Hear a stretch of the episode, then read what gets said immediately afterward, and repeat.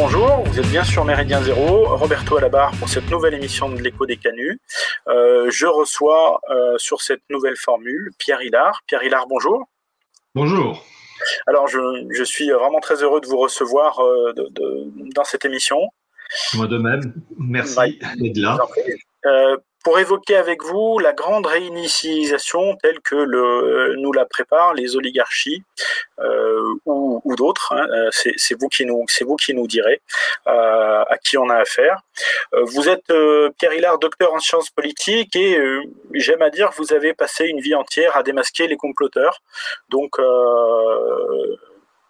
est-ce que est-ce que c'est une formulation qui vous convient, Pierre?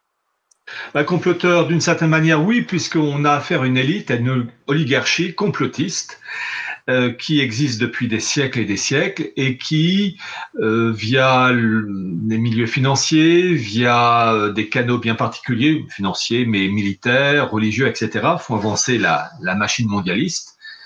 Et lorsque vous parlez de démasquer les comploteurs, vous savez, faut se, rappeler que parmi ces élites euh, appartenant donc à cette oligarchie, il y a parfois des personnes qui lâchent le morceau.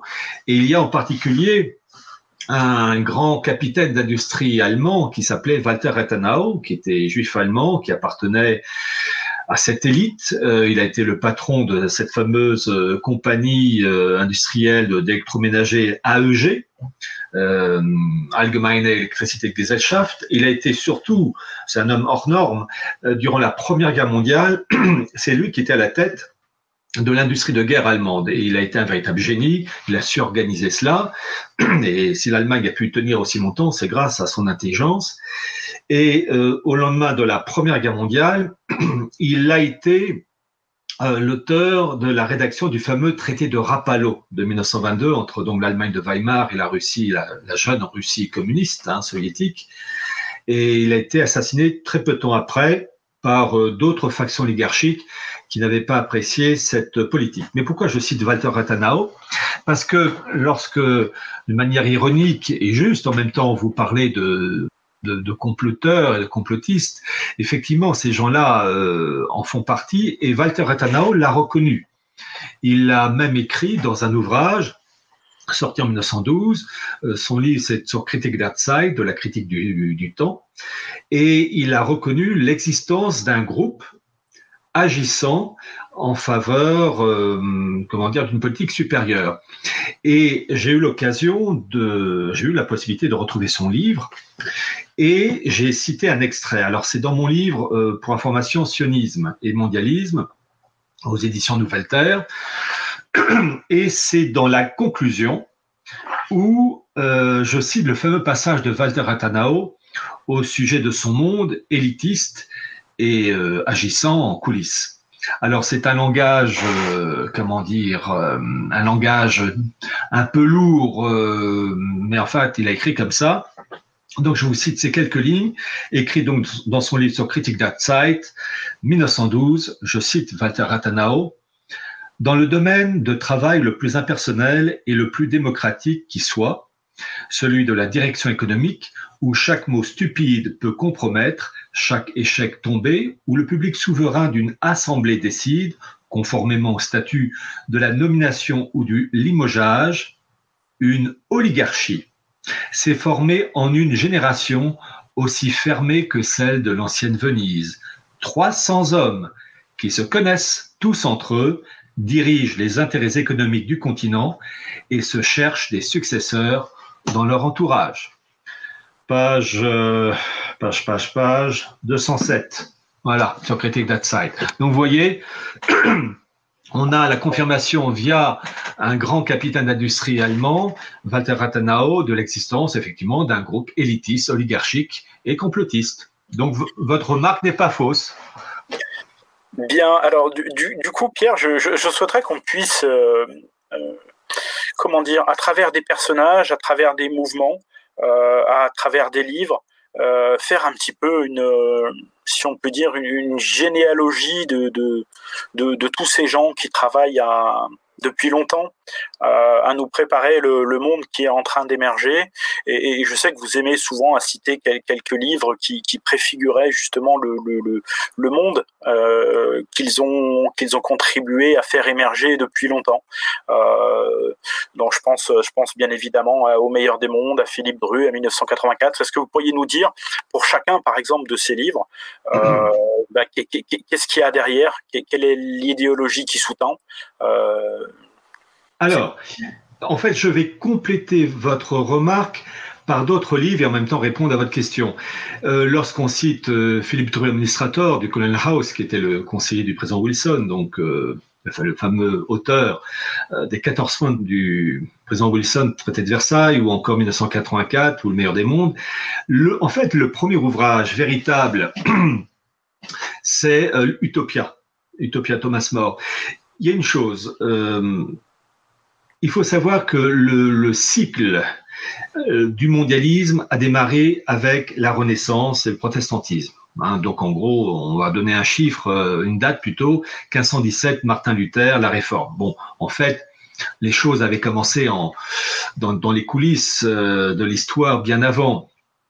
Déjà, il y a des, courants au XIIIe siècle avec Frédéric II de Hohenstaufen, etc.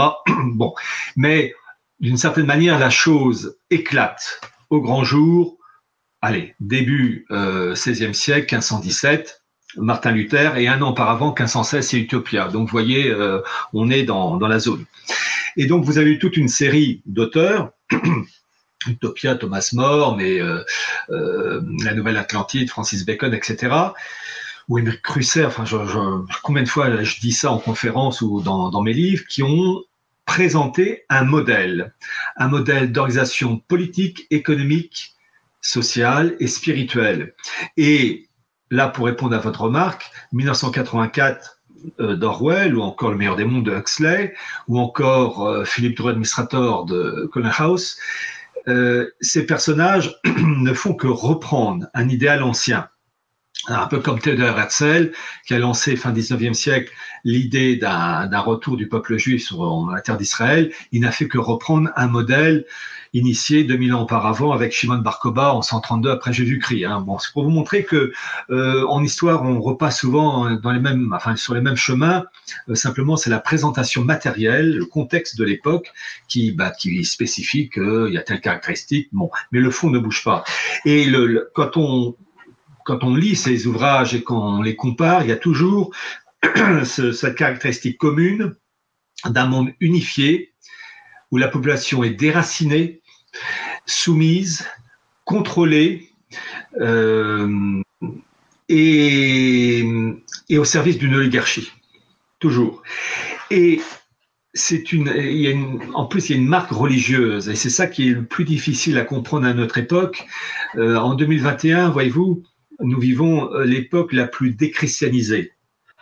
Et en même temps, notre époque, elle est terriblement biblique. Il y a un contraste énorme. Mais il y a dans tous ces ouvrages Utopia jusqu'à aujourd'hui, euh, avec Orwell et compagnie, on, en fait, c'est une marque euh, terriblement matérialiste d'organisation matérielle, d'hommes voués à la jouissance des biens de ce monde, mais avec toujours un arrière-fond spirituel qui repose toujours sur le principe du Dieu un.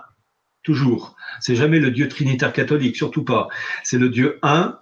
Et c'est en fait c'est le modèle talmudo-kabbalistique qu'on retrouve à chaque fois. C'est-à-dire un, modèle euh, de la loi, mais de la loi oppressive, de la loi qui vous sert la vis, de la loi qui vous surveille, de la loi qui vous contraint, et d'une humanité euh, cadenassée et au service euh, d'une minorité euh, soucieuse finalement d'abattre euh, le principe de la révélation. En fait, c'est le mondialisme exprimé dans ses ouvrages exprime un messianisme juif, il faut le dire, mais revanchard et un messianisme qui a réussi dans ses ouvrages.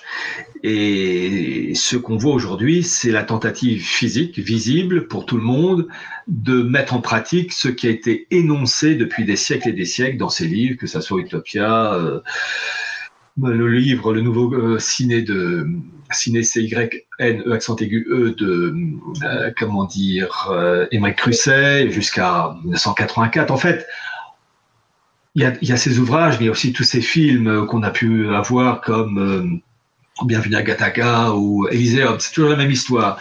Une élite dominatrice, sûre d'elle-même, pour reprendre l'expression de quelqu'un, Makepi, et qui domine une masse informe, mélangée, soumise. Et elle a été, je veux dire, cette, euh, cette description a été affichée ou plutôt inscrite sur la pierre, sur le, les fameux Georgia Guidestone aux États-Unis, où vous avez une humanité réduite à 500 millions d'habitants et régie de la manière la plus féroce possible par des mesures très dictatoriales et avec en particulier le contrôle de la procréation et ça aussi, euh, ça, ça va euh, une humanité euh, surveillée.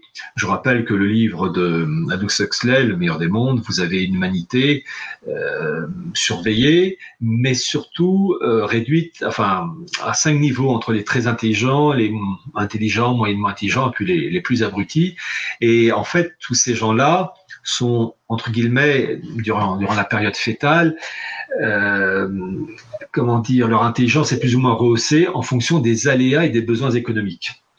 Donc c'est vraiment une humanité euh, vissée au, niveau terrestre, au niveau matériel, au niveau matériel, sur fond euh, d'oppression. Voilà. Et on y arrive. Merci pour, euh, pour, pour, ces premiers éléments. Qui, seraient les, comment dire les continuateurs de, de, ce projet dans, l'ère plus récente euh, Je sais que vous citez souvent le, rapport euh, de la Fondation Rockefeller pour, euh, avoir des, informations un peu plus récentes, et puis tous les continuateurs, qui, sont tous les gens qui portent, ce scénario d'une nouvelle humanité, qui ne serait pas forcément née de manière naturelle.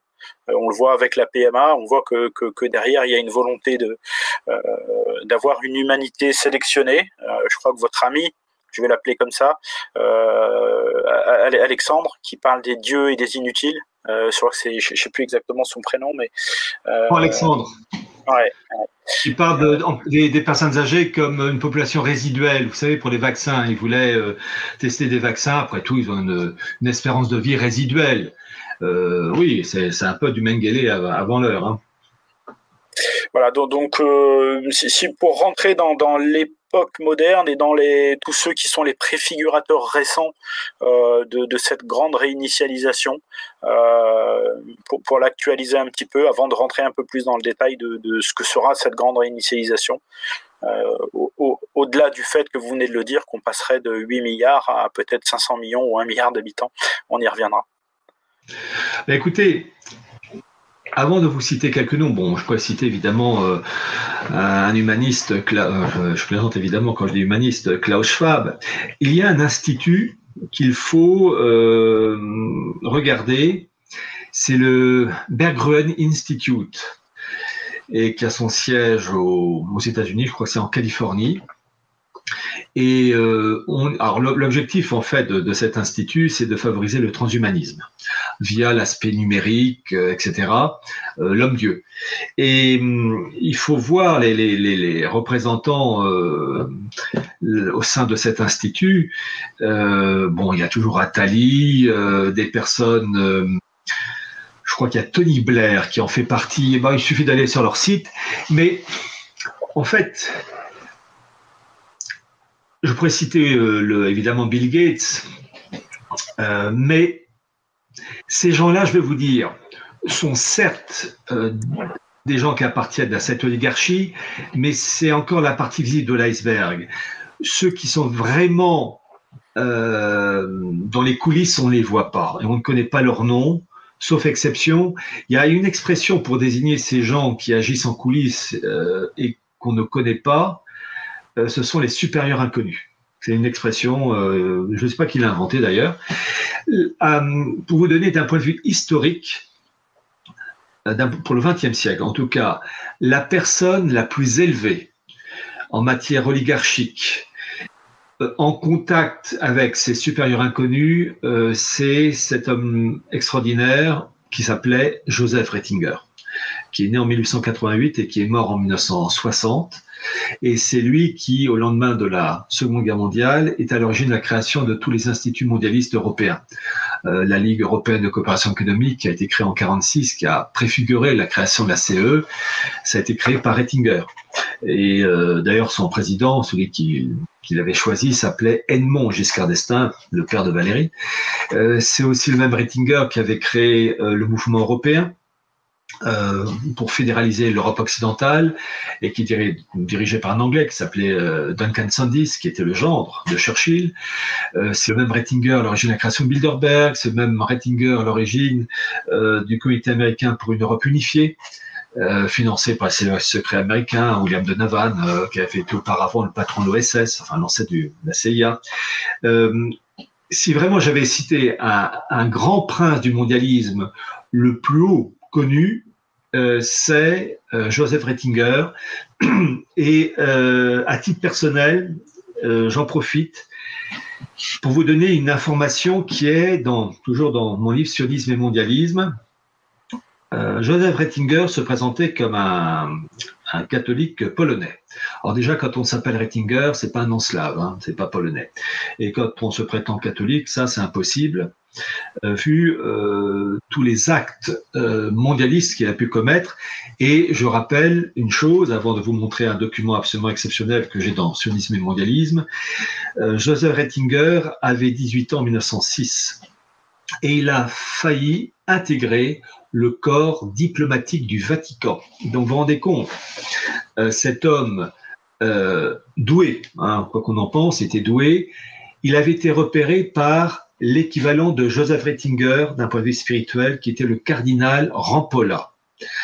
Cardinal Rampolla, il y a un livre d'ailleurs qui, a été sorti, qui a été écrit par Henri Barbier, euh, et dont j'ai fait la préface, et je vous conseille vivement ce livre du cardinal, enfin le réseau Rampolla, c'est le titre de ce livre.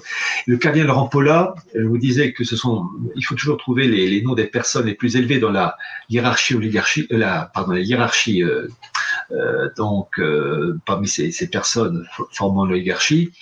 vous ai cité pour le temporel Rettinger, pour le spirituel, c'est euh, Rampolla, qui est mort en 1913, qui était le bras droit du pape Léon XIII.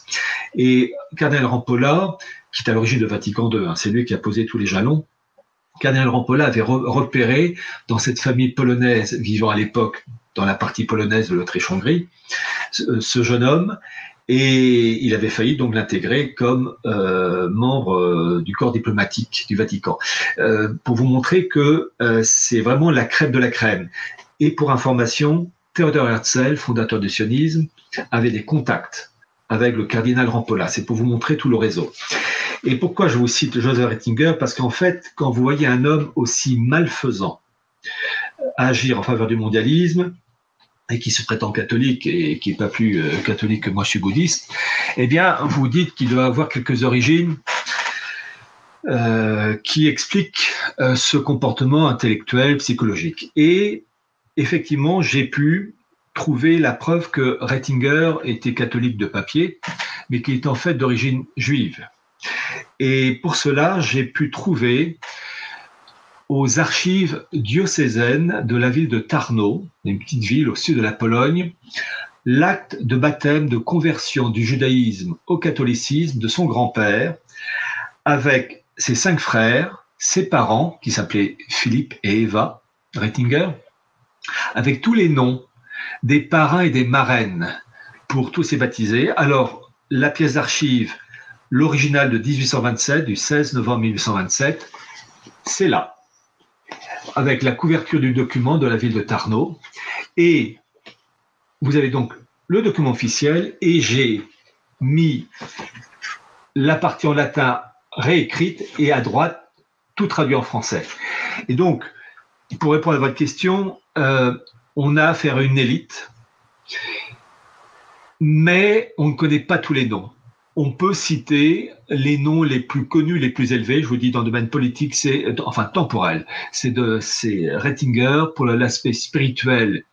C'est Cardinal Rampolla et tout ce qu'on voit après, tous les Bill Gates, les euh, Klaus Schwab et consorts, je ne veux pas dire que ce sont des enfants à côté, il ne faut pas exagérer, ce sont des êtres euh, malfaisants, très importants, mais ils n'ont pas la stature d'un cardinal Rampolla et d'un Joseph Rettinger. C'est euh, Rettinger et Rampolla, c'est le couple infernal, si je puis dire. C'est eux qui, dans le domaine temporel et dans le domaine spirituel, ont créé l'échiquier rendant possible l'action d'un Bill Gates, l'action d'un Klaus Schwab, et ou encore euh, des personnes comme Berggruen Institute et, bien d'autres euh, instituts de, cet acabit.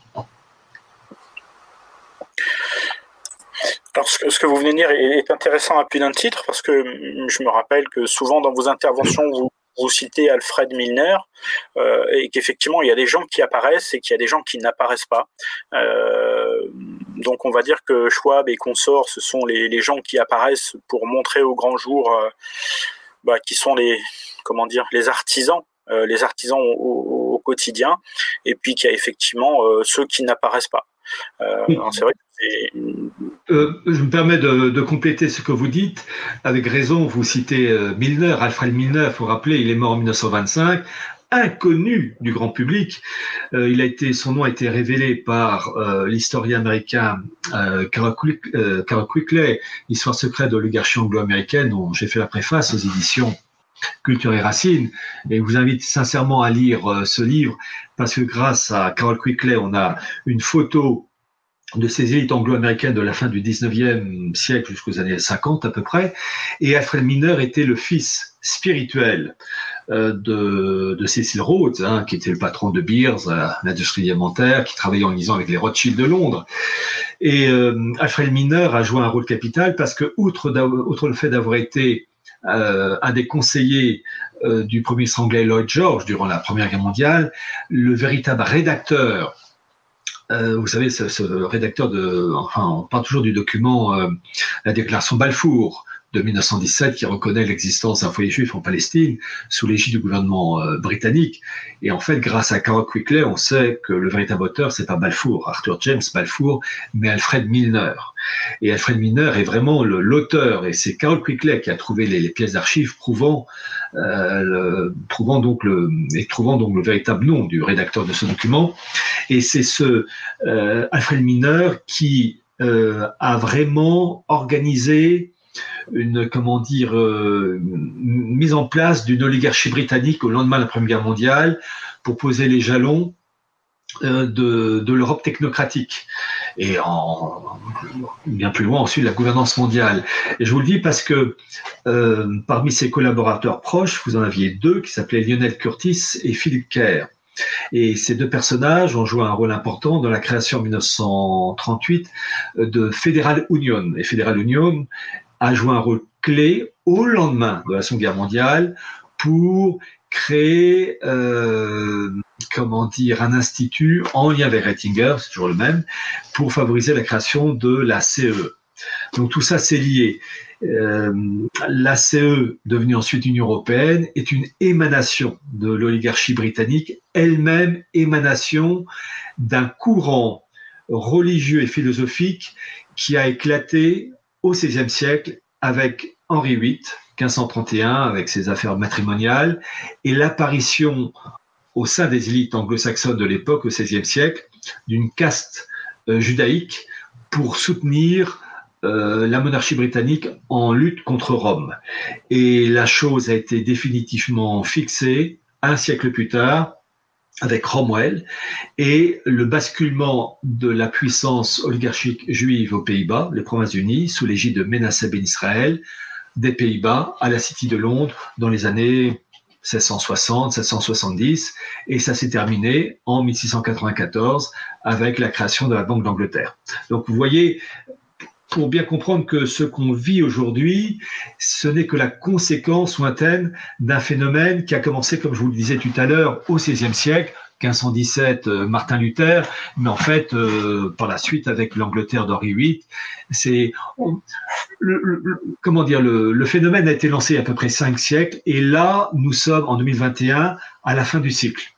Ils réussissent ou ils ratent. Est-ce qu'on peut dire qu'avec Milner et, consorts, Cécile Rhodes, on est au cœur du, projet d'un socialisme fabien à étendre à l'échelle planétaire? Est-ce que c'est -ce est -ce c'est bien de cette continuité-là qu'on parle? Et si vous pouvez développer un peu pour les gens qui nous regardent oui, alors la société Fabienne, effectivement, il faut la, connaître, la Fabienne Society, euh, qui a été euh, créée donc dans les années 1880 par Sidney et Béatrice Webb. Et puis vous avez eu euh, d'autres personnes qui ont rejoint ce groupe, euh, comme euh, Annie Besant. Annie Besant, qui était une femme acquise à la gouvernance mondiale et qui, pour la petite histoire, lors de l'enterrement du roi d'Angleterre, Édouard VII, si je me trompe pas de numéro, ou Édouard VI, enfin le, le fils, celui qui a succédé à la reine Victoria, Annie Besant, donc membre de la société Fabienne, qui était en grande tenue maçonnique lors de l'enterrement du roi d'Angleterre. Alors, société Fabienne, il faut rappeler euh, ce que c'est la Fabian Society. Euh, en fait, euh, c'est un institut mondialiste qui a pour objectif de favoriser la fusion du capitalisme et du, et du socialisme en un socialisme de marché. Ce qu'ils appellent, ce qu'un Tony Blair d'ailleurs appellera plus tard, la troisième voie. Hein. la troisième voie, c'est en fait c'est la manifestation d'esprit fabien. Alors gouvernance mondiale, population mélangée, métissée, anticatholicisme, hein, c'est toujours la même histoire. Et euh, il faut savoir que la société fabienne prône le principe euh, de la méthode lente. Alors pourquoi fabienne? Parce que ça vient de l'expression euh, d'un général romain qui s'appelait Fabius Cunctator, c'est-à-dire le temporisateur, qui prônait le, le principe de, la progression par étapes. Sans quoi c'est une méthode excellente, euh, selon l'expression qui va aller loin, ménage sa monture. Et cette société fabienne est à l'origine de la création quand même de la London School of Economics, euh, qui, euh, qui est la LSE, donc, qui a formé la crème de la crème oligarchique en Angleterre, en France, en Italie, aux États-Unis.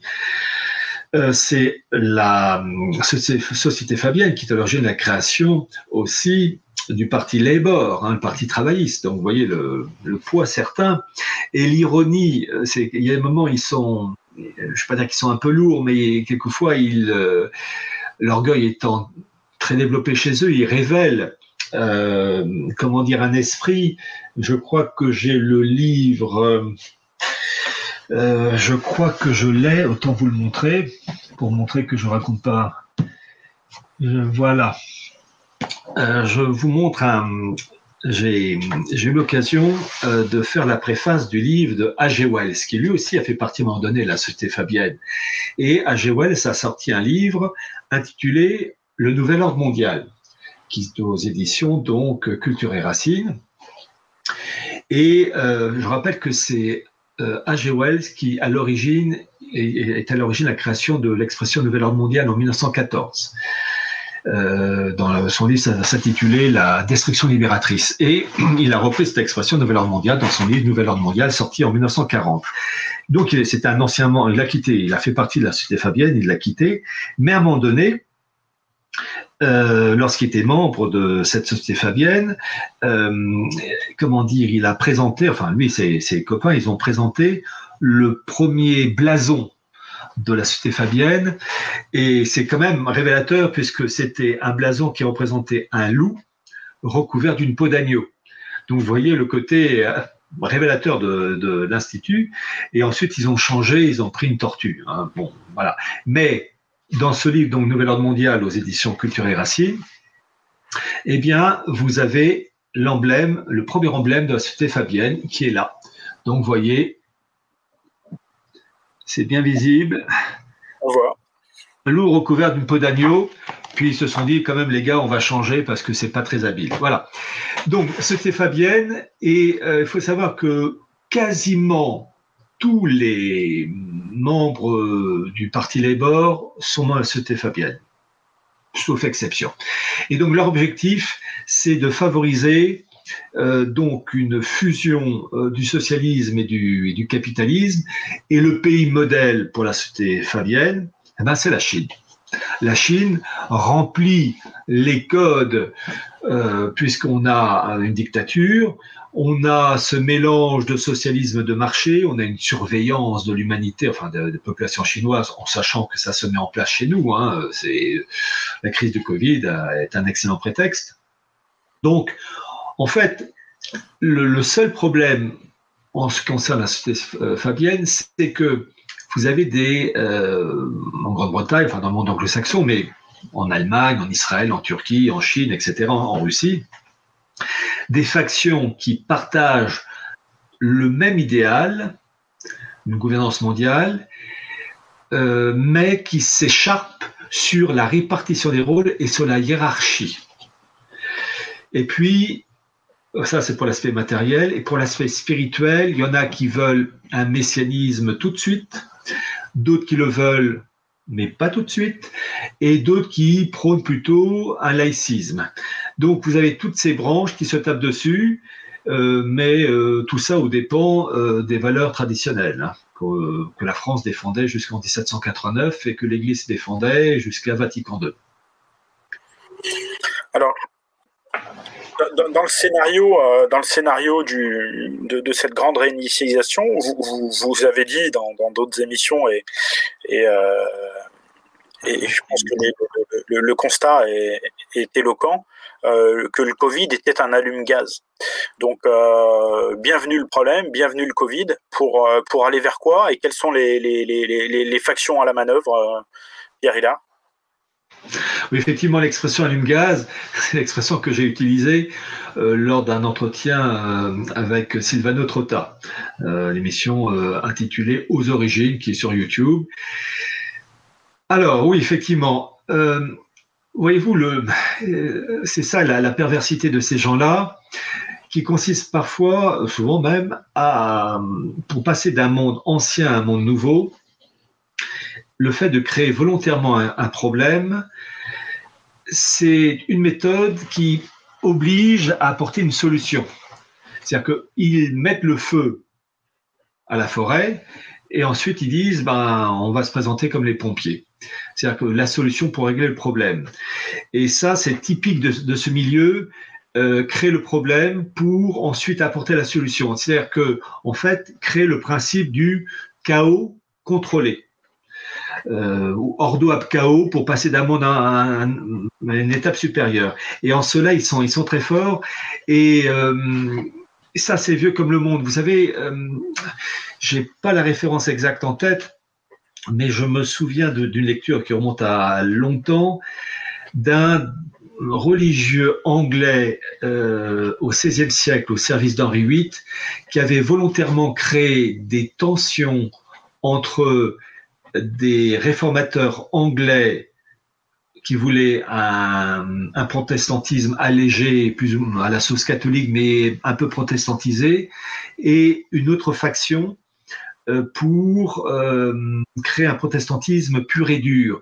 Et en fait, cet homme-là, je crois qu'il s'appelait Thomas Cranmer, je crois que c'est son nom, Thomas Cranmer, il jouait, en fait, il avait créé lui-même des factions opposées pour, façon ping-pong, jouer sur des rivalités pour aboutir à une étape supérieure, une sorte de synthèse des modérés et euh, des extrêmes, pour aboutir à finalement ce qu'on appelle l'anglicanisme. Bon.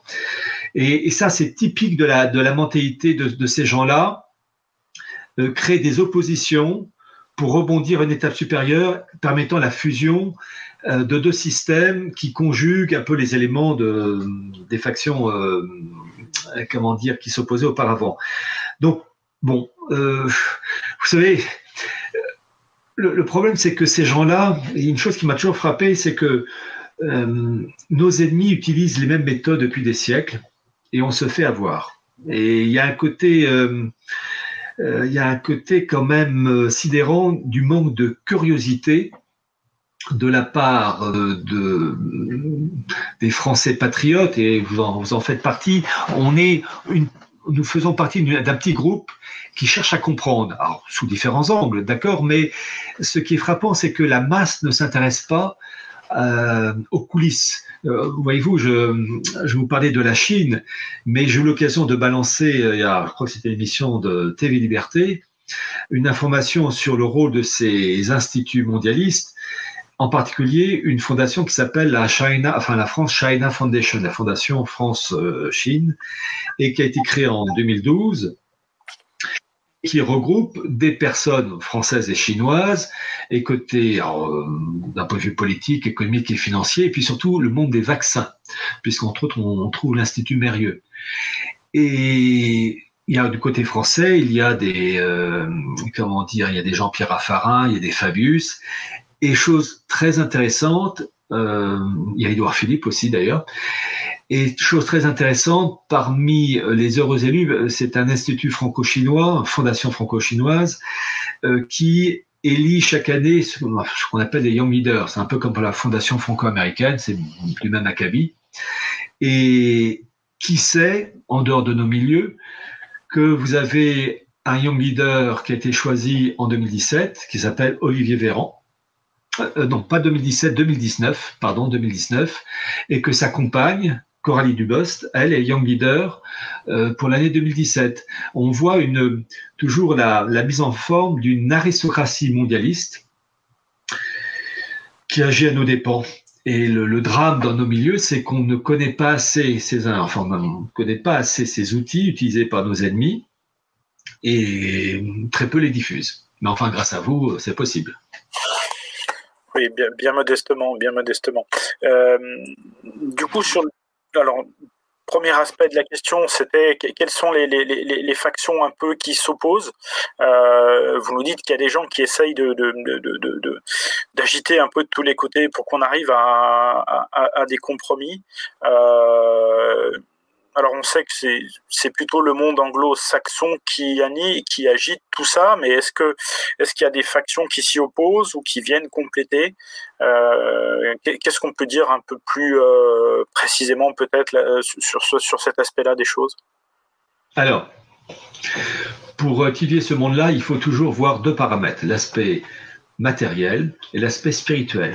Et ça, vraiment, j'insiste, ne voir qu'un élément c'est être unijambiste. Dans le cas du monde anglo-saxon, vous avez deux branches qui s'opposent au sein du monde anglo-saxon, et ça depuis des générations et des générations. Vous avez une branche euh, anglo-saxonne qui est pour une gouvernance mondiale avec des États dissous, et ça, la City de Londres joue un rôle premier dans cette histoire.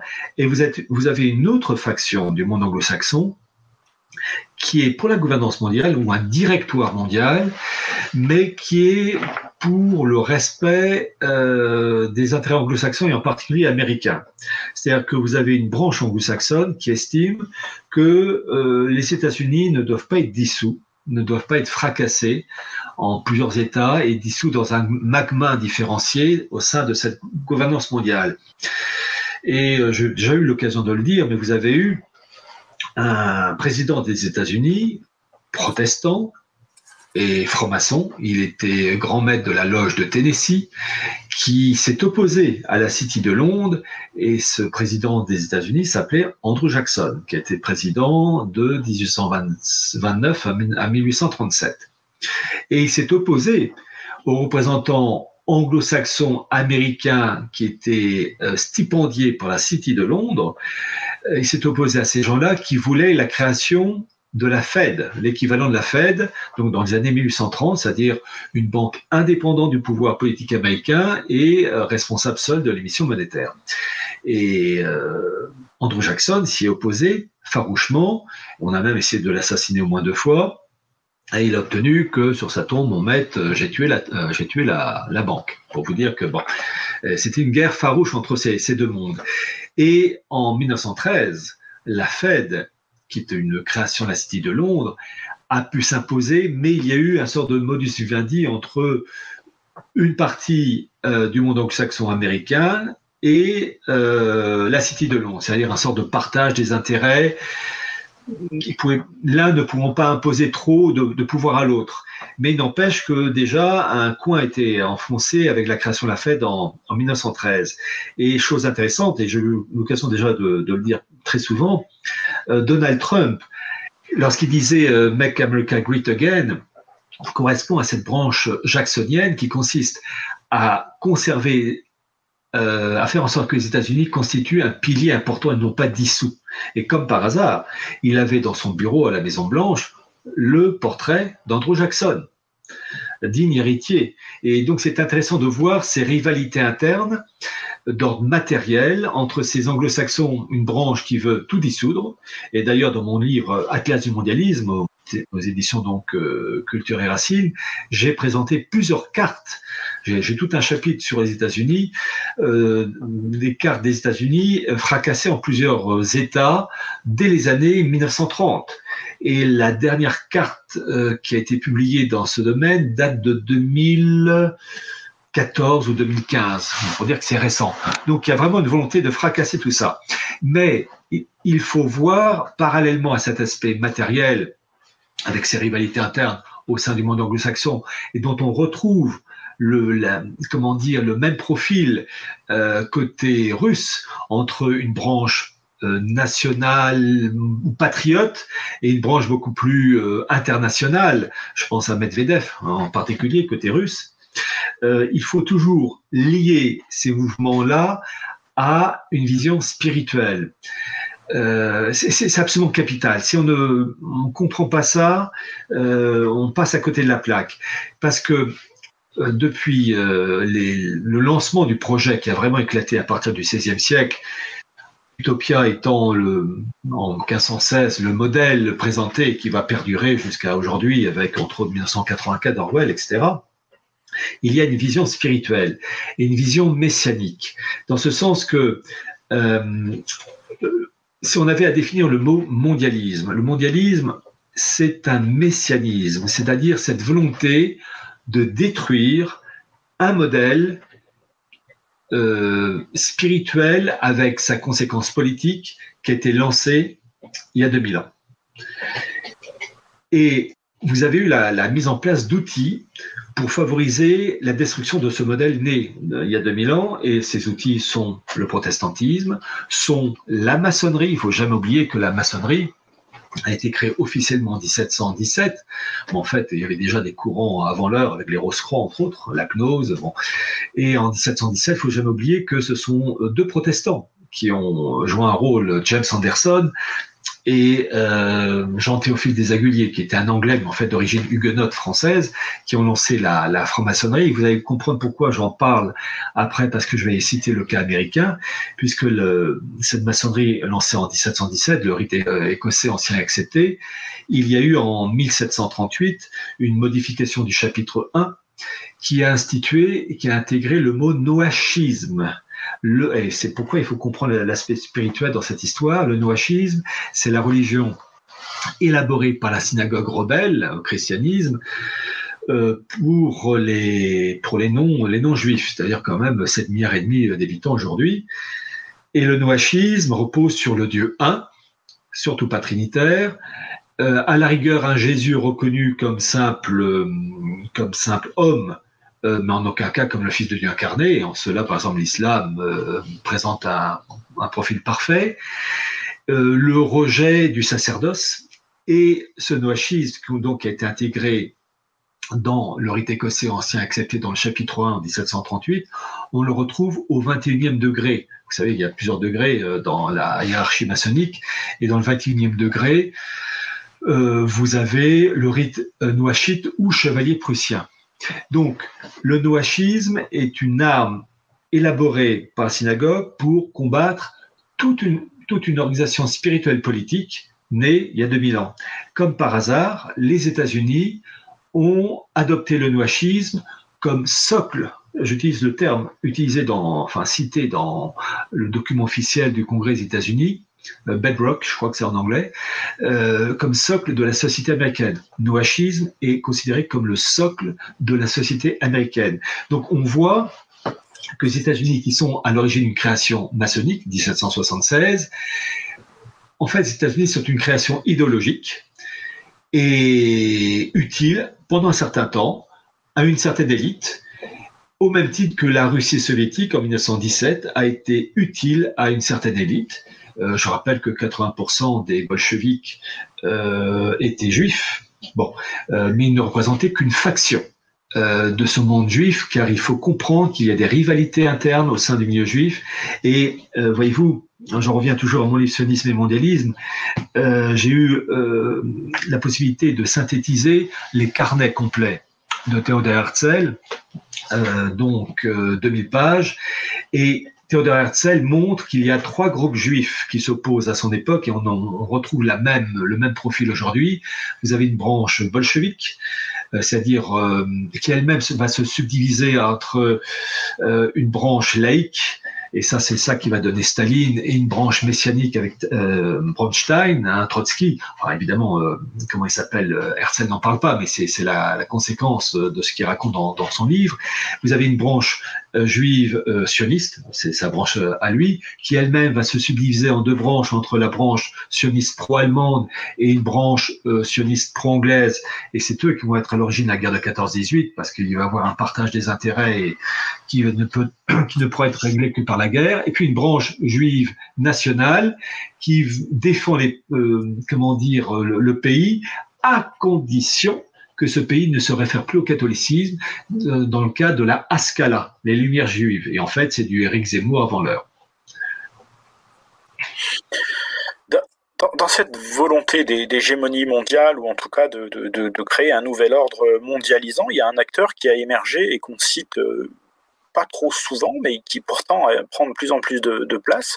Je pense au multinational euh, Pierre Hillard, parce que euh, je, crois qu'aujourd'hui, on le voit à travers Big Pharma, avec beaucoup d'industries, enfin la mondialisation, les entreprises ont pris beaucoup de place, et j'ai l'impression que petit à petit, on, est en train de s'affranchir des, enfin c'est pas c'est quasiment une évidence. On est en train de s'affranchir des, pouvoirs politiques euh, pour les ramener à un échelon plus, plus, plus élevé. C'est ce que vous évoquez à travers le noachisme et, le mondialisme, mais surtout la place que sont en train de prendre les, entreprises privées dans, ce, dans cette nouvelle reconstruction, euh, dans cette euh, démolition contrôlée du monde qui vient.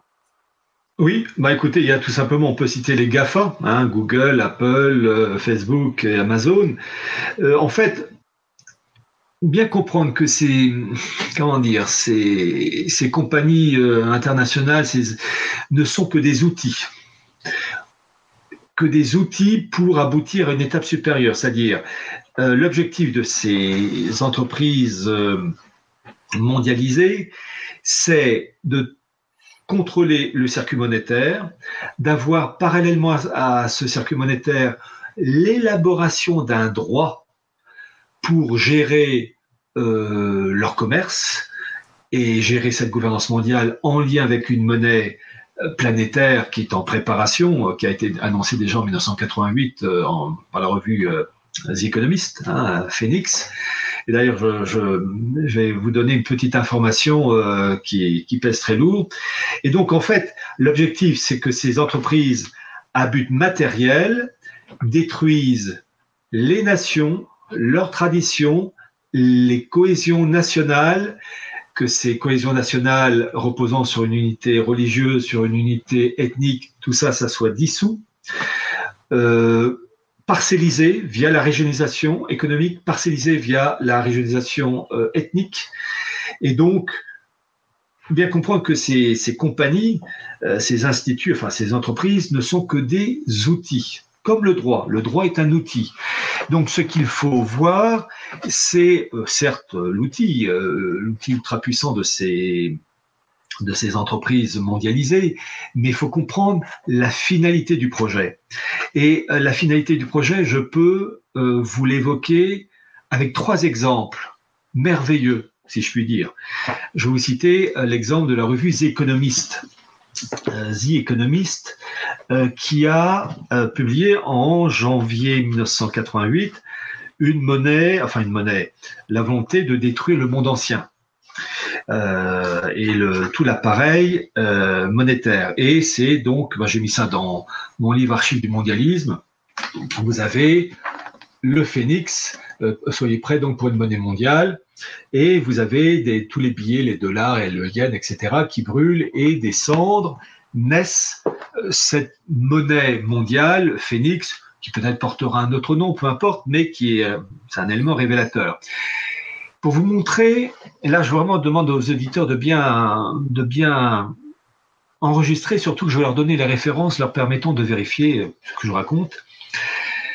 c'est que cette monnaie mondiale annoncée par The Economist en janvier 1988, et je rappelle que The Economist, c'est la, c'est le journal de la City de Londres. Hein, bon, ils annonçaient cette monnaie mondiale non pas en 2018, mais à l'horizon 2018. Euh, parce que, bon, il y a toujours des marges d'erreur, euh, mais on, est dans la période de, transition.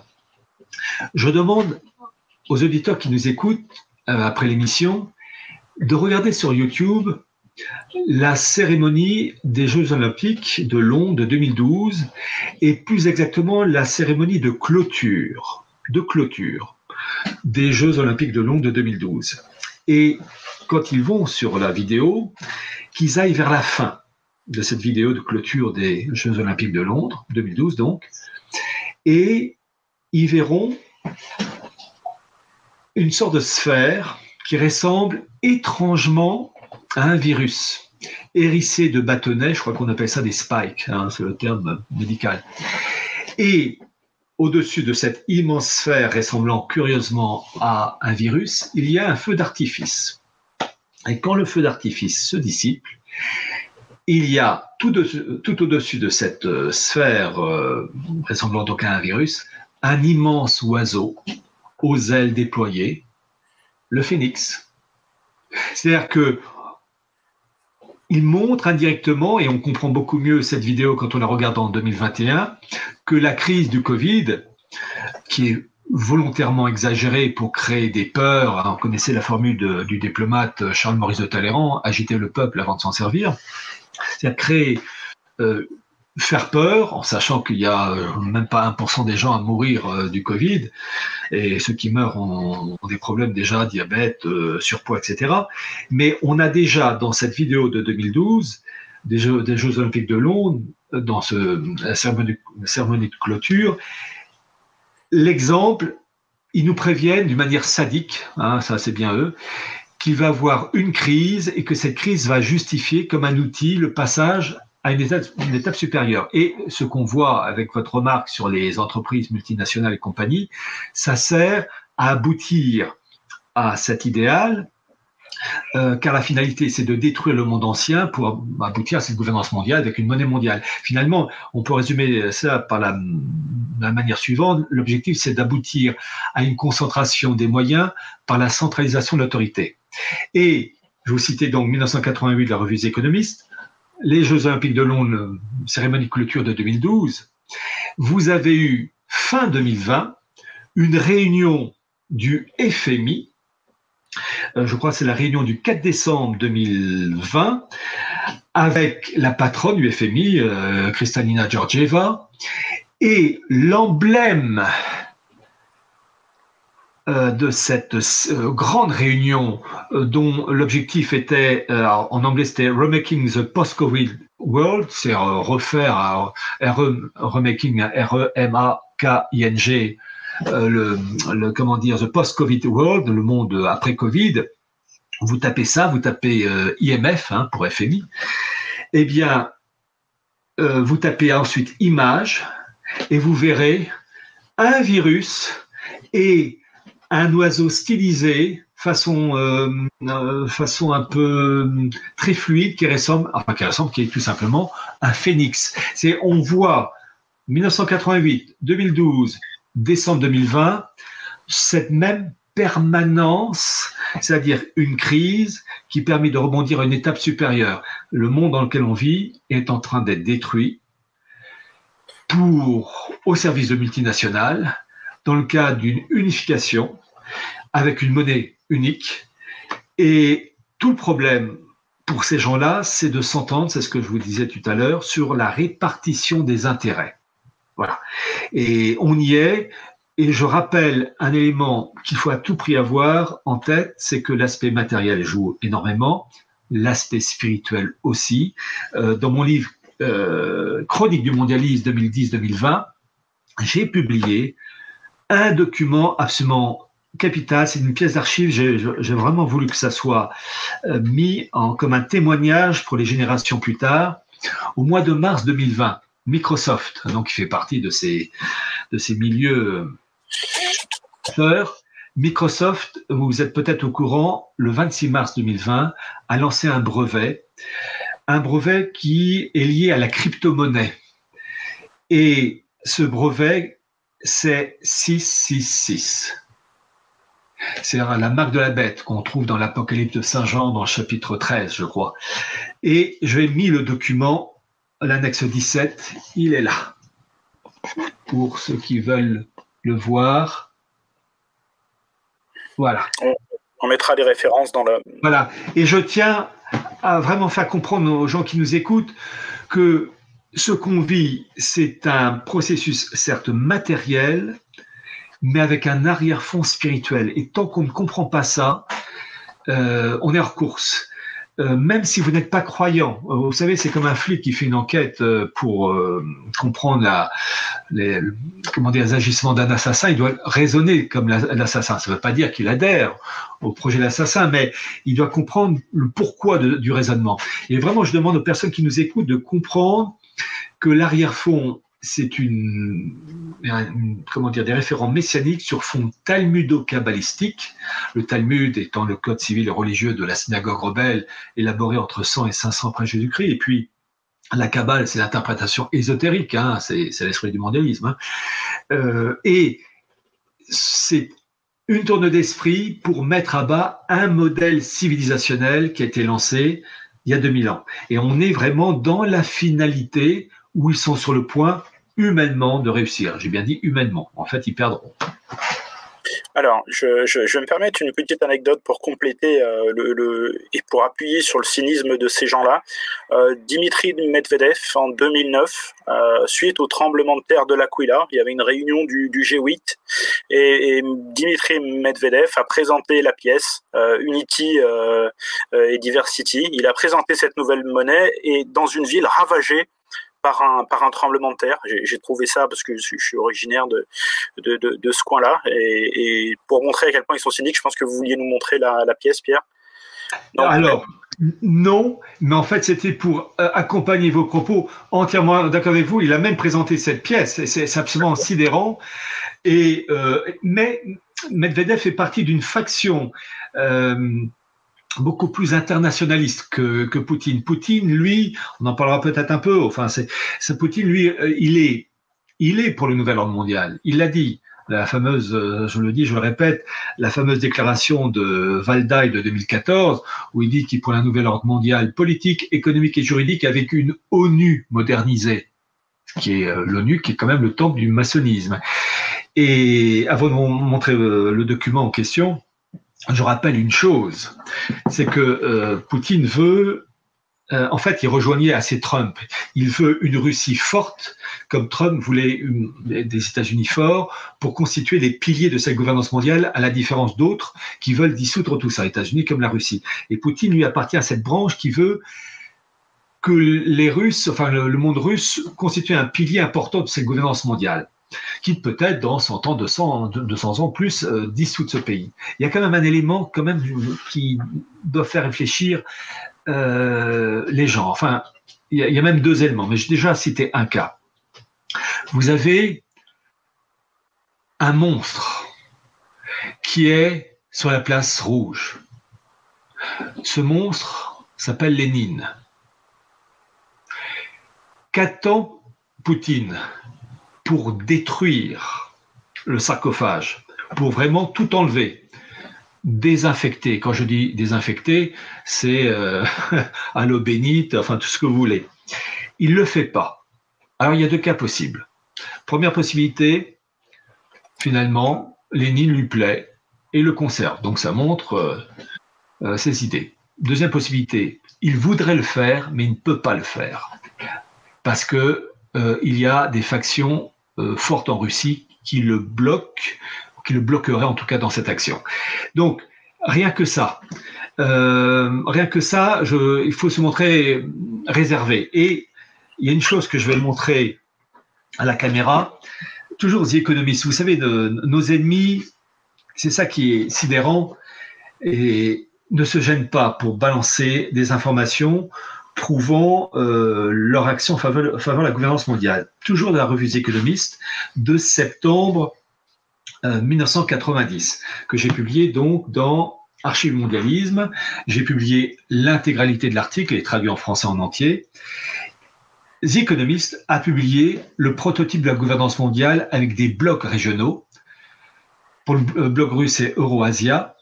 Pour le monde euh, chinois, Confuciana. Pour le monde indien, Hinduland. Pour le monde musulman, Islamistan. Et pour le monde euro-américain, c'est Euro-America, donc avec une Angleterre qui fait la soudure entre l'Union européenne et l'Amérique du Nord. Et euh, en fait, le Brexit rentre dans cette voie-là. Et je vais vous montrer le document d'origine donc de The Economist de septembre 1990. Voilà. Et vous avez une formule latine de la part de nos chers euh, représentants de The Economist, et le côté vicelard de ces gens-là d'ailleurs, il est écrit Cette carte est à peine sérieuse. L'air de dire euh, c'est fou, mais c'est exactement ça qu'on veut. Alors, j'aimerais bien, puisqu'on est sur euh, The Economist, que vous nous présentiez, si vous l'avez à portée de la main, la couverture de 2019. Ça vous fera une de pardon de oui de 2019 The Economist le monde en 2019 euh, ça nous fera la transition vers le, monde qui nous prépare. Mais mais avant ça j'aimerais juste c'est pas la carte c'est le, le truc euh, oui le ah comment ça s'appelle le truc qui tourne. Euh, moi, je pensais à la couverture avec l'homme de Vitruve. Ah euh, oui. oui, Mais, juste, je, termine avant d'aller là-dessus parce que ça nous emmènera sur, sur un autre aspect des choses. Euh, je reste sur l'aspect monétaire parce que l'aspect monétaire est important. Il y, y, a des gens qui ont fabriqué de la fausse monnaie depuis 1913, qui ont besoin de consolider leurs profits. Euh, c'est comme ça que je le vois. Euh, ils n'ont pas envie de tout perdre au moment où euh, la déflation est en train d'apparaître, etc. Et qu'il faut mettre à bas le dollar et que à travers les monnaies numériques, une fois qu'on aura une monnaie mondiale, euh, il faut quand même avoir à l'esprit euh, qu'on n'aura plus besoin de gouvernement pour gérer des monnaies locales. Et que donc euh, tout, ça, ça s'emboîte quand même assez parfaitement, avec en plus l'aspect disparition dans le projet, dans ce projet de, monnaie mondiale, disparition des banques des banques traditionnelles pour n'avoir comme interlocuteur que quelques banques régionales, euh, de manière à, avoir un seul organisme qui pilote euh, une banque centrale européenne qui va gérer les comptes communs de tout le monde. Je pense que c'est important de préciser un petit peu ça euh, avant de passer sur, sur un autre aspect de, de, ce grand projet.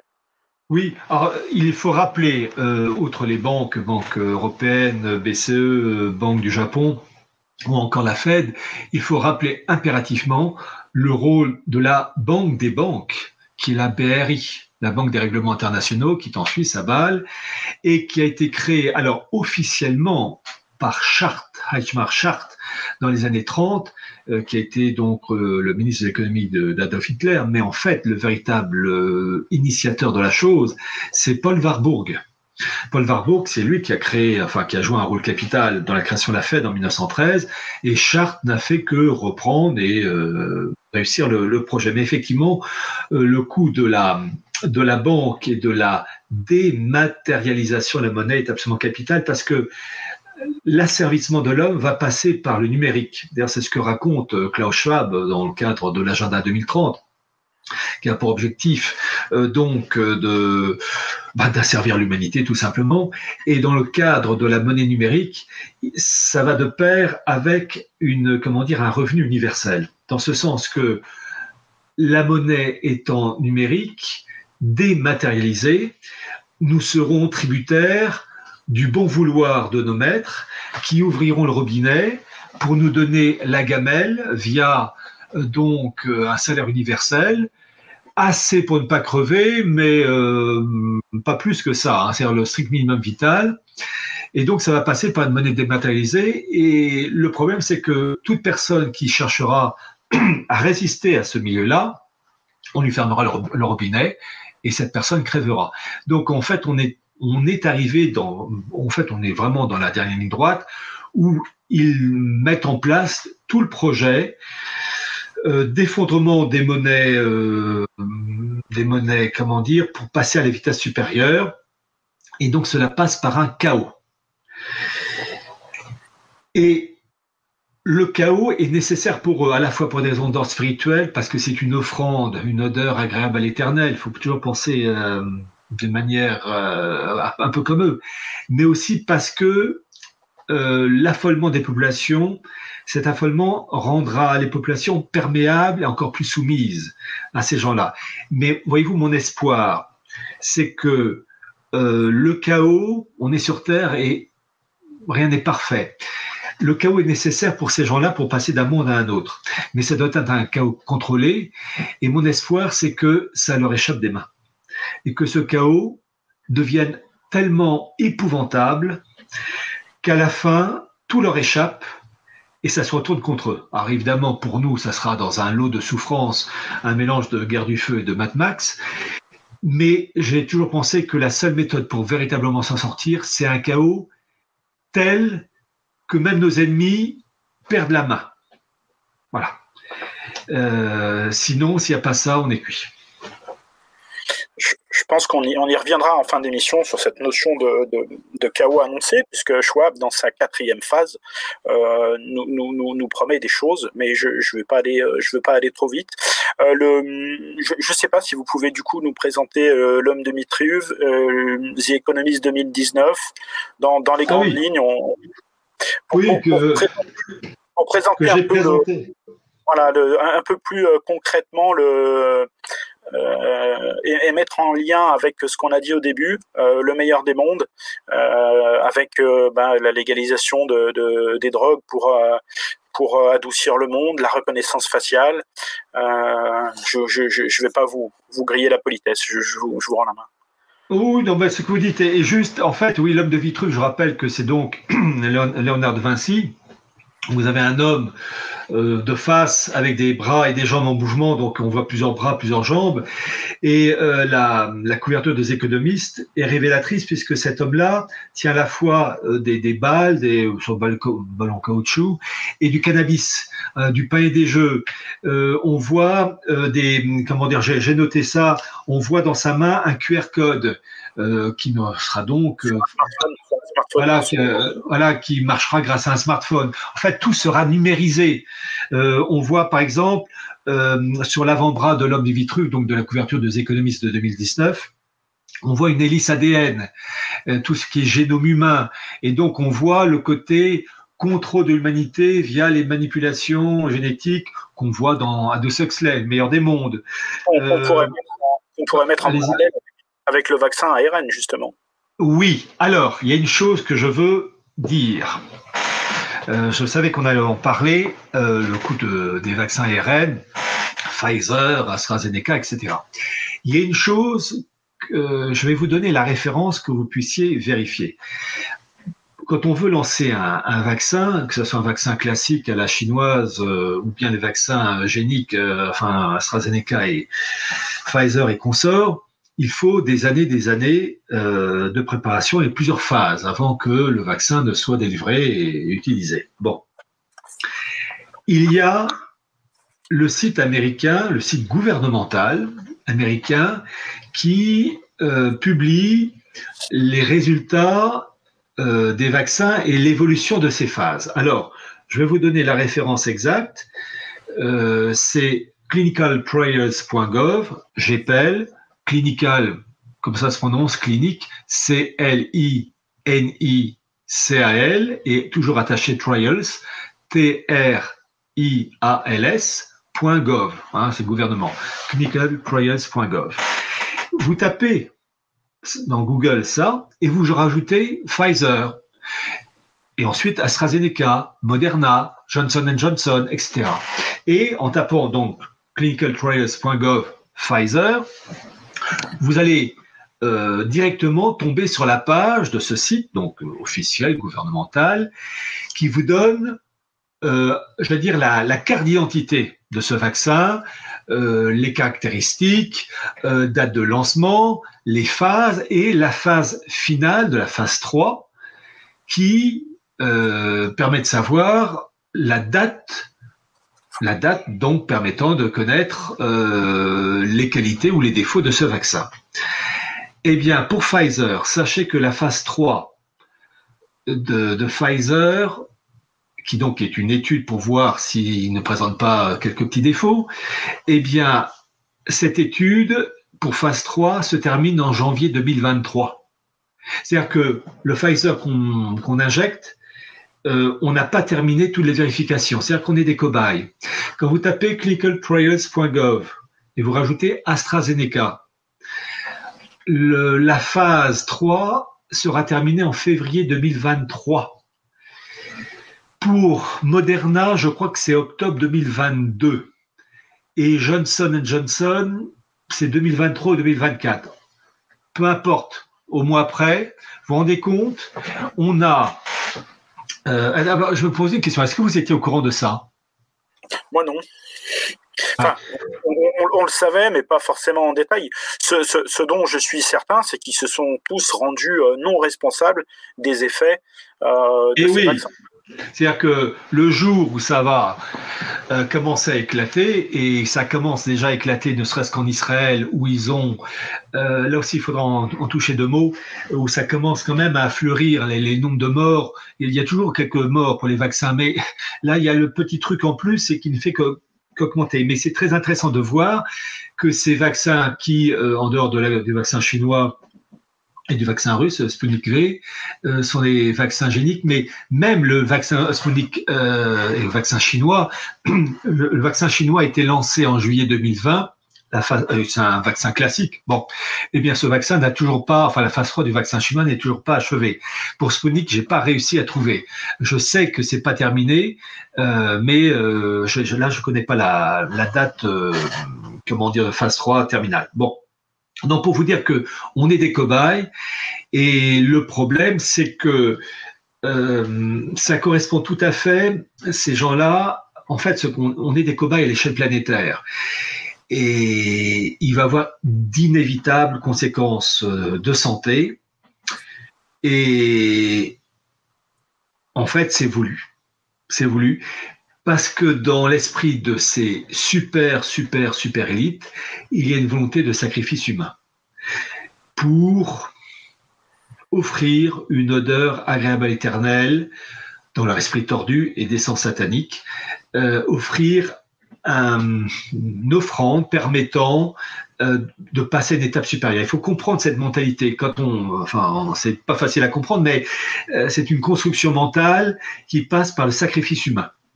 Et, ça, voyez-vous, ça va de pair avec la mamise des multinationales, le fait qu'il va avoir une qu'il y a actuellement une destruction des classes moyennes et une chose qui nous pend en nez et qui déjà s'est produit, la chose s'est produite en Chypre, à Chypre, pardon, c'est la confiscation des comptes, enfin le contrôle des comptes des particuliers. Et j'utilise un verbe pour ça, c'est chypriotiser. C'est-à-dire que ce qui s'est passé euh, à Chypre, il y a, c'était il y a quelques années, les comptes des particuliers ont été captés par euh, les autorités du pays. Et ce qui va se passer à plus ou moins brève échéance, dans le chaos qui est en train de, de s'amorcer, c'est que il y a une volonté de détruire la classe moyenne, ça, ça être en cours de route, mais il va y avoir une volonté de captation euh, des économies, des biens des particuliers, ce que j'appelle chypriotiser. Voilà. Et en fait, on a toute une gamme. On a les multinationales qui imposent leur vue. On a une élite oligarchique avec des factions oligarchiques qui se tirent dans les pattes, mais qui veulent la même chose, mais avec des intérêts euh, concurrents. On a une vision religieuse, noachique, euh, et on a euh, volonté de destruction des, économies, tout ça pour passer à un monde. Vraiment, là, je veux dire, tout l'arsenal est, sorti. Notre sort va être réglé dans les semaines, dans les mois qui viennent, dans les 1, 2, 3 ans qui viennent je crois au renouveau, mais je le crois uniquement que dans un chaos complet, euh, permettant aux gens, euh, permettant surtout d'abord, euh, permettant aux gens, disons, de ne d'abord de prendre conscience. Il n'y a que le malheur pour que les gens comprennent. Voyez-vous, nos ennemis ne pourront perdre la, mise que si les Français, et les Français, les Européens, enfin en tout cas en Europe, atteignent un tel degré de malheur qu'ils se permettent tout la révolte. pour que les gens comprennent, il faut que leur monde de tous les jours soit fracassé, qu'ils ne mangent plus, qu'ils crèvent de froid en hiver. Il faut que les gens réagissent de telle manière qu'on leur met un lingot d'or, on leur met un morceau de pain rassis. Les gens se précipitent sur le morceau de pain rassis, qu'ils n'en aient rien à battre du lingot d'or. Il faut arriver à un degré de malheur tel que les gens se soulèvent pour renverser euh, le monde, enfin les, les qui tentent euh, de nous imposer leur marque. donc il faut malheureusement un chaos violent et ça passera par la guerre civile qui arrive et la guerre tout court. Autant vous dire que je ne suis pas très optimiste de l'avenir, mais qu'est-ce que vous voulez, pour s'en sortir, il y a certains problèmes ne se règlent que par le vide. Je, je suis assez d'accord avec vous juste avant de revenir à, à, à, cette, à, cet aspect chaotique qui, en tout cas, que certains vont, vont continuer d'organiser, euh, j'aimerais avoir votre avis sur le, la, destruction organisée. Alors, vous disiez, de, vous disiez de la, de la, enfin, moi je dis de la classe moyenne euh, parce qu'elle contrôle le processus euh, démocratique, hein, d'après d'après euh, Frédéric Hayek. Et, et, et aujourd'hui, on est plus particulièrement en train de détruire dans, dans le monde des, des, des, artisans, des indépendants, le secteur de la restauration. Euh, quel regard vous, vous portez sur euh, sur cet état de fait, parce que là, c'est le secteur qui va sortir laminé complètement.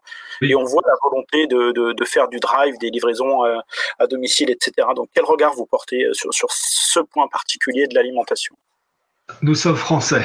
La France est le pays de la bonne bouffe. Détruire la tradition culinaire française, c'est détruire une civilisation.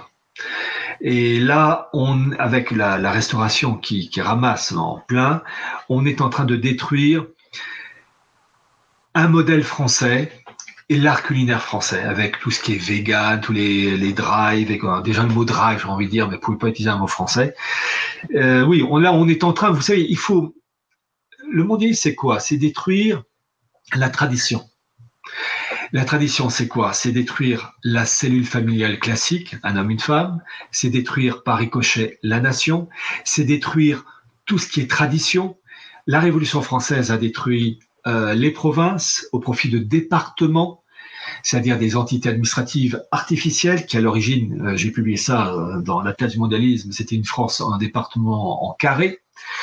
Et Klotz, le révolutionnaire Klotz voulait organiser une gouvernance mondiale qu'il appelait République universelle en mille cases départementales, donc le truc bien géométrique et déraciné.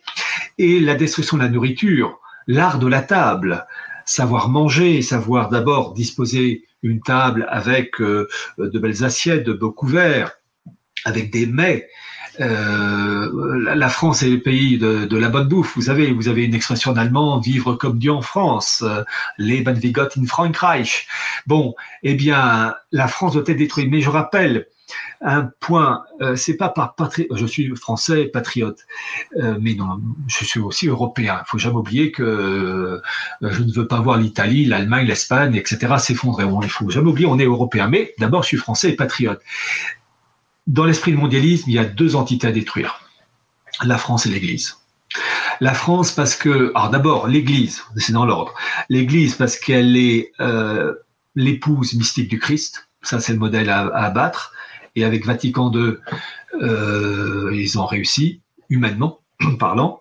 Et la France, qui est, depuis le baptême de Clovis avec l'évêque Saint-Rémy, dans la continuité de la monarchie davidique, on retrouve donc la Bible hébraïque, l'Ancien Testament pour nous, mais avec l'élément intermédiaire clé qu'un Éric Zemmour ne va jamais dire bah, parce qu'il est juif, euh, le Christ, fils de Dieu incarné, l'incarnation. C'est-à-dire que la passation de pouvoir de la monarchie davidique à la monarchie française de Clovis jusqu'à Louis XVI, c'est-à-dire 1300 ans, n'est possible que par ce basculement qui est l'incarnation et le testament de Saint-Rémy rappelle au roi David, au roi à Clovis, l'importance du roi David, de la, euh, de la royauté davidique qui est transmise à Clovis et à sa descendance. Et donc, bien comprendre que lorsqu'on parle entre autres de la destruction de, du modèle culinaire français, ce n'est qu'une des conséquences de l'esprit mondialiste qui doit d'abord détruire un substrat et qui doit euh, détruire en particulier l'élément clé, la France, qui est, alors je sais que ça choque certains, mais l'Israël du Nouveau Testament, et l'Église, et j'ai apporté les preuves dans la classe mondialisme, où j'ai apporté euh, la preuve que les hum, collaborateurs du cardinal Béat, qui est un agent euh, du, du, mondialisme, du catholicisme conciliaire, étaient des juifs faussement convertis au catholicisme, qui s'appelaient Österreicher et Baum. Et ça, l'information est officielle puisqu'elle a été dévoilée par Gerhard Rickner, qui était le secrétaire général du Congrès juif mondial, et Gerhard Rickner était ami avec, euh, euh, Baum, le collaborateur du cardinal Béat. Euh, Baum était un, ils étaient ensemble dans la même classe à Berlin, à l'école juive de Berlin.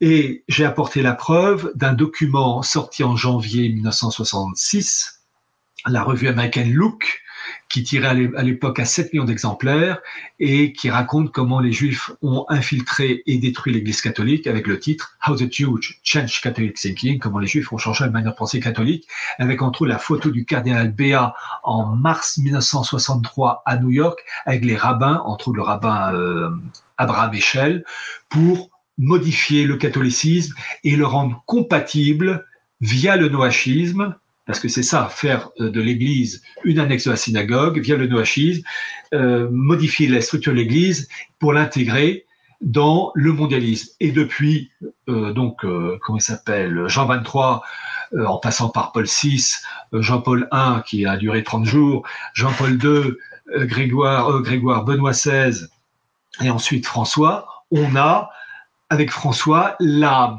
la, comment dire, le parachèvement de cet idéal. Et pourquoi je vous le dis? Parce que je ne sais pas si vous êtes au courant euh, de cette fripouille de, François, le, qui est pape, euh, qui est pas plus pape que vous et moi.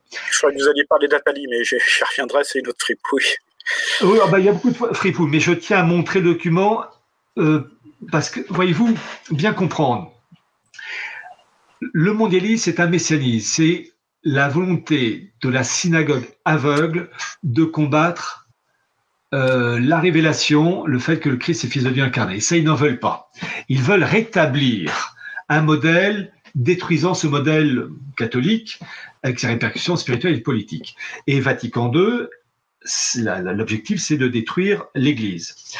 Et je vais vous montrer le document en le 29 septembre 2019, place Saint-Pierre.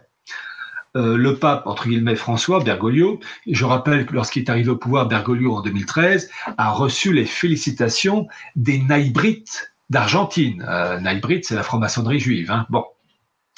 Et euh, Bergoglio a inauguré en septembre 2019 Place Saint-Pierre euh, un immense statue, enfin un statue modèle, une très longue barque qui en fait représente la barque de Saint-Pierre, avec toute une humanité bigarrée, l'humanité euh, mélangée, etc.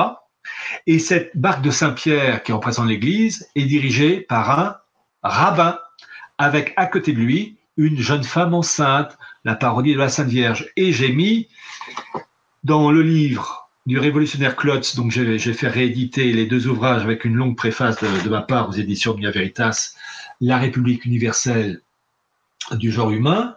Voilà les photos où vous avez la barque de Saint-Pierre, l'Église, l'humanité bigarrée et à sa tête un rabat. Eh bien, voyez-vous, c'est la finalisation de Vatican II. Bien comprendre que Bergoglio est là pour parachever Vatican II et dissout l'Église pour qu'elle soit une annexe de la synagogue au service de la gouvernance mondiale. Voilà.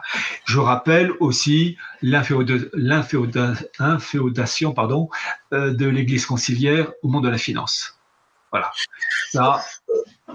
Quand, vous avez évoqué les, structures à, à détruire et que vous avez évoqué la famille, j'ai repensé à, évidemment à Jacques Attali euh, qui nous dit euh, où en sera-t-on après le huitième confinement et qui rappelait que parmi les structures à détruire, il y avait, euh, je reviens à ma question de, de, de tout à l'heure par rapport à l'alimentation, le fait de nous empêcher de nous retrouver autour d'un repas pour euh, pour échanger, pour se transmettre, etc. Pour finir. Côté convivial. C'est ça, mais au-delà du côté convivial, de partager des avis, euh, même euh, et, d'échanger, pour essayer d'éclaircir un peu les, les, ténèbres actuelles. Je vais le dire comme ça. Je vais le dire comme ça. on arrive bientôt vers la fin et du coup, j'aimerais revenir à, la, prédiction de, en tout cas, de, ce document qui, nous vient du Canada euh, et, qui serait, euh, comment dire, une fuite de, ce que sera la quatrième phase euh, du Grand Reset. Alors là, on va, on va quand même assez loin. Je pense que je, je, vais peut-être vous laisser l'évoquer, euh, mais on nous promet, euh, on nous promet euh, quelque chose d'assez apocalyptique si, on, si on s'imagine que ça peut arriver et que ça peut arriver bientôt. Oui. Vous savez, on en revient toujours à la même, à la même histoire, c'est-à-dire que la finalité, c'est le chaos. Bon, euh, d'une certaine manière, on n'apprend rien de neuf. Euh, J'ai eu. Oui, allez-y. Évoquer, Pierre, pour pas qu'on reste entre nous, euh, le, le, le, le, scénario effrayant d'une cyberattaque mondiale. Oui, je suis au courant du truc. Ouais. Ouais, voilà, je le dis pour les auditeurs, du coup, d'une cyberattaque mondiale qui conduirait à l'arrêt complet de l'alimentation électrique, des, des transports, des services hospitaliers de notre société, donc une rupture des chaînes d'approvisionnement. Et ça fait plusieurs années qu'ils travaillent euh, à Davos sur ce scénario, euh, mais là, ils nous promettent un nouvel essai euh, à, cette, à, la fin de cet été. Oui, effectivement, j'ai lu le, quelques articles là-dessus, et c'est même carrément sur le site du Forum économique de Davos. Il y avait des informations de, de ce style-là. Bah, Qu'est-ce que vous voulez? Il faut le chaos. Le chaos, c'est plus d'électricité, plus d'Internet, tout s'arrête et ça sera l'affolement. Et j'en reviens à ce que j'ai dit, c'est triste à dire. Je croyez-moi, je préfère euh, la paix, euh, des rapports harmonieux, etc. Mais c'est triste à dire, les gens ne comprendront que dans le malheur. Et les gens ne comprendront que lorsque leur monde sera fracassé. Quand il n'y aura plus d'électricité, plus d'Internet, quand ils n'auront plus leur page Facebook et leur Instagram et que sais-je encore, ils s'écrouleront. Et là, il y aura ce que j'appelle une sélection raciale. Alors, pas raciale d'un point de vue couleur de peau, hein, c'est pas ça, mais une, une sélection d'ordre plutôt mental, dans ce sens que ce sont les personnes qui seront les mentalement les plus solides, qui seront en mesure de lutter contre ce mondialisme esclavagiste. Les autres se laisseront mourir. Et je vais vous dire une chose, on a déjà, avant même de parler de, cette, de cet arrêt brutal qui va nous tomber dessus dans quelques semaines, quelques mois, on ne connaît pas la date, mais effectivement, de, ce choc brutal. Voyez-vous, il y a un élément qu'il faut souligner. Euh, le système, depuis des dizaines d'années, depuis des générations, a réussi, en France, en Allemagne, aux États-Unis, peu importe, enfin en tout cas dans les pays dits développés, hein, enfin industrialisés, à à pervertir l'âme humaine, à l'affadir et à faire en sorte qu'il n'y a plus d'hommes, il n'y a plus de femmes. Voyez-vous, le, le, confinement bizarroïde qu'on connaît actuellement, bon, qui a commencé il y a un an, mars, le 17 mars 2020, euh, bon, il commence à taper sur le système. Je comprends tout à fait que ça tape sur le système.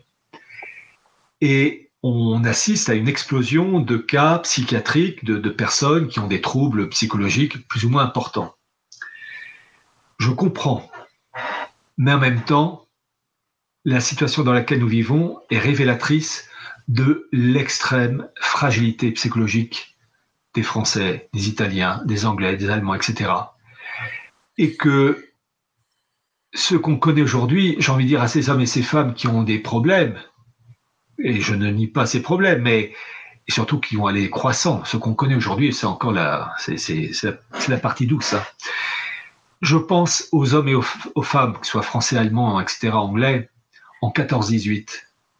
Je pense à nos soldats, aux soldats français, mais pareil aux soldats allemands, aux soldats anglais, qui ont tenu pendant plus de quatre ans dans les tranchées, dans l'enfer de Verdun, où eux, ils pouvaient avoir les nerfs qui craquent. Et d'ailleurs, à un moment donné, les Français ont eu un creux de vague en 1917, et c'est le général, à l'époque, était général Pétain, qui a su redresser la barre.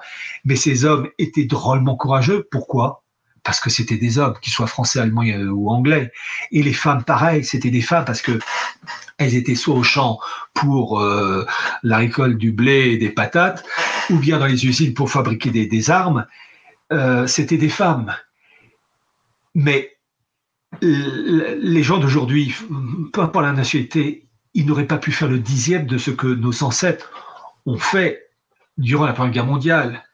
Et voyez-vous, c'est ça qui est terrible, c'est que le système a admirablement, des guillemets, corrompu euh, nos sociétés, ce qui fait que beaucoup d'hommes et de femmes sont irrécupérables. Irrécupérables. Et là, il y aura dans les événements brutaux et sanglants qu'on va connaître une sorte de sélection. Les êtres qui ont été, euh, pardonnez-moi l'expression, baisés par le système, certains ne se relèveront jamais, ils dégageront. Il y aura une forme de sélection. Et dans cette lutte de survie, ce sont ceux qui seront mentalement les plus solides, les plus volontaires, qui tiendront le coup. Ça n'empêche que certains mourront, mais au moins il y aura un esprit de résistance euh, chez certains. Mais le système est arrivé à un tel point, il a réussi à dégrader l'âme humaine. C'est et je vais vous dire une chose. J'ai lu un article intéressant.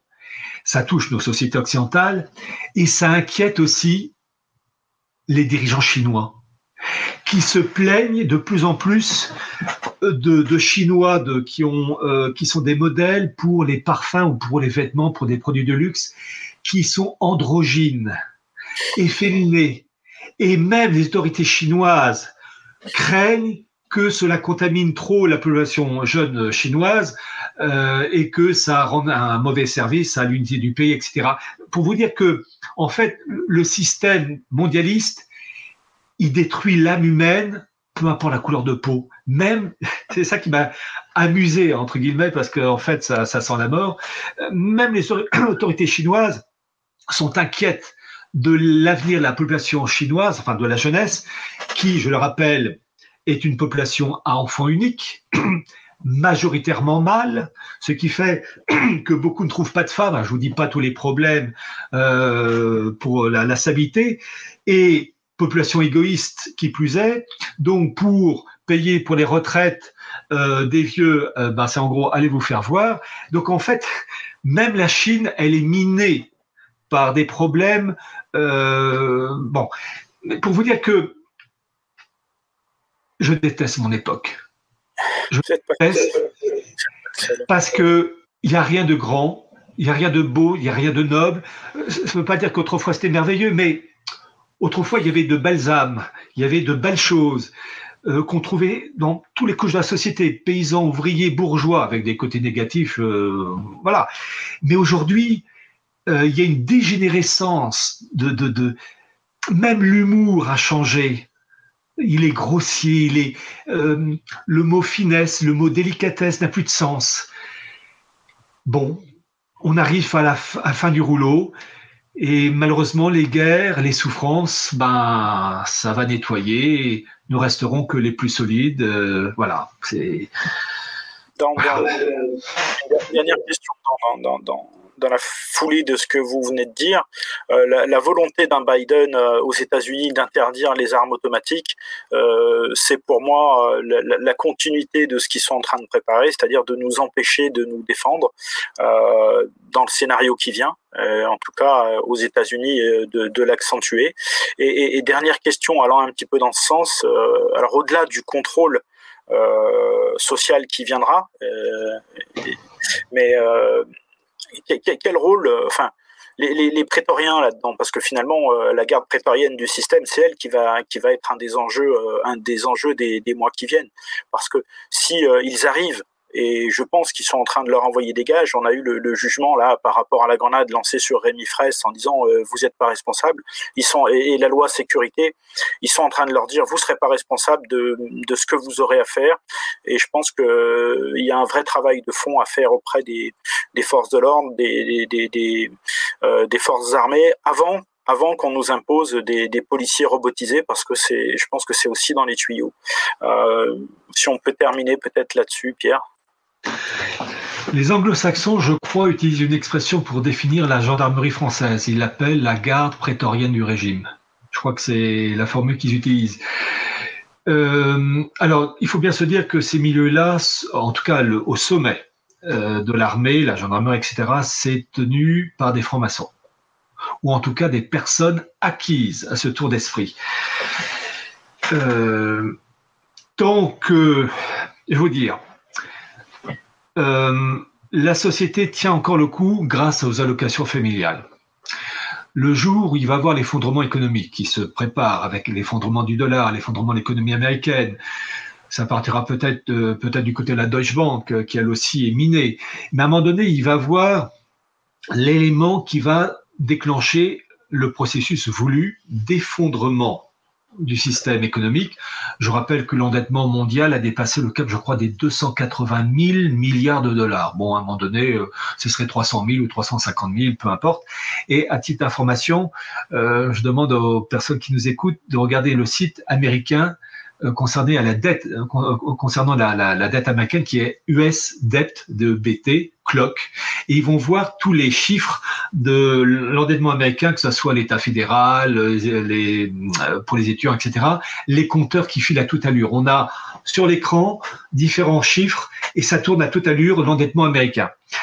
Le système peut tenir si il a une élite militaire encore à son service.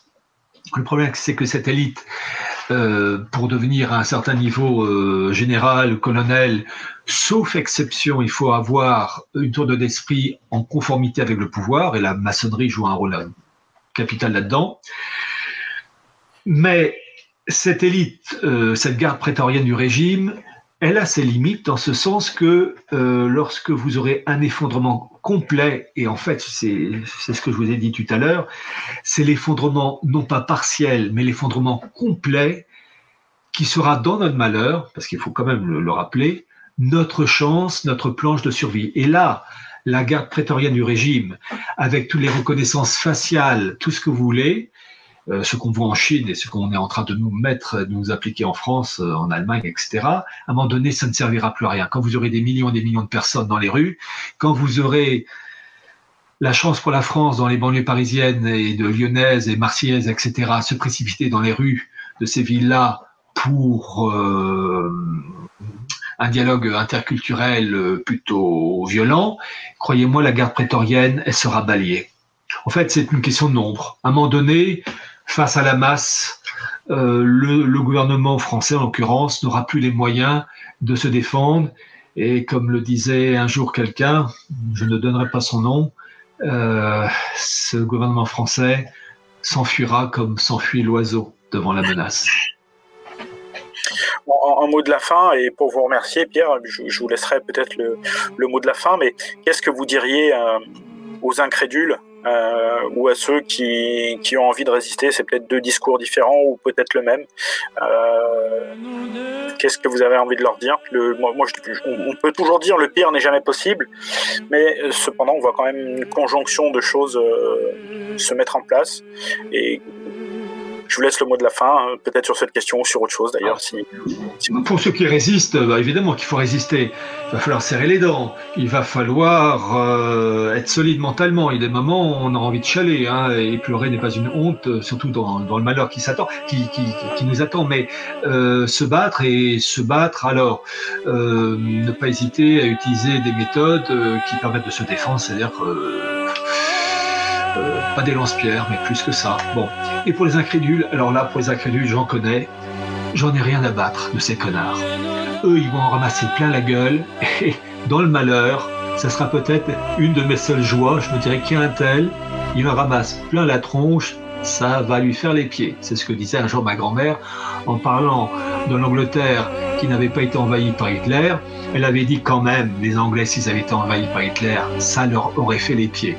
Eh bien, pour les incrédules d'aujourd'hui, qui ne croient ni en Dieu ni en diable et qui croient que on va revenir au monde d'avant, ils vont ramasser plein figure, mais comme je l'ai dit tout à l'heure, les gens ne comprendront que dans le malheur, il faut que leur monde, leur vie de tous les jours soit brisé, fracassé. Euh, pour s'en sortir, pour, euh, quitter, euh, détruire le monde dans lequel on vit, il faut un gros malheur, il faut un nettoyage, il faut un nouveau déluge. Et pour les survivants, reconstruire sur des bassines. Et les bassines, je le dis toujours, très souvent en tout cas dans mes conférences, Dans le cas de la France, c'est le retour sur euh, le socle de la civilisation française, qui est le baptême de Clovis sous l'égide de Saint-Rémy. Voilà pour l'aspect temporel et pour le spirituel, la destruction de Vatican II et le retour à la tradition de l'Église. Cela ne peut se faire que par des événements violents et je demande aux personnes qui sont intéressées de voir certaines prophéties tenues par certains mystiques, Saint Jean Bosco entre autres, euh, ou l'apparition de la Sainte Vierge à la Salette en 1846. Tout est annoncé. Carillard, je, je, vous remercie. Euh, amis auditeurs, merci d'avoir euh, passé un peu de temps. On mettra euh, les, les, références de, de, de, de tout ce qu'on a essayé de citer, de tout ce que Pierre a, a essayé de citer. Euh, et puis, ben, je vous promets euh, une autre émission euh, avec Pierre Hillard sur son livre Mondialisme et Sionisme et mondialisme, pardon, parce que je pense que il y, a des choses à en tirer. Donc, Pierre merci. amis auditeurs, plus que jamais à l'abordage et pas de quartier.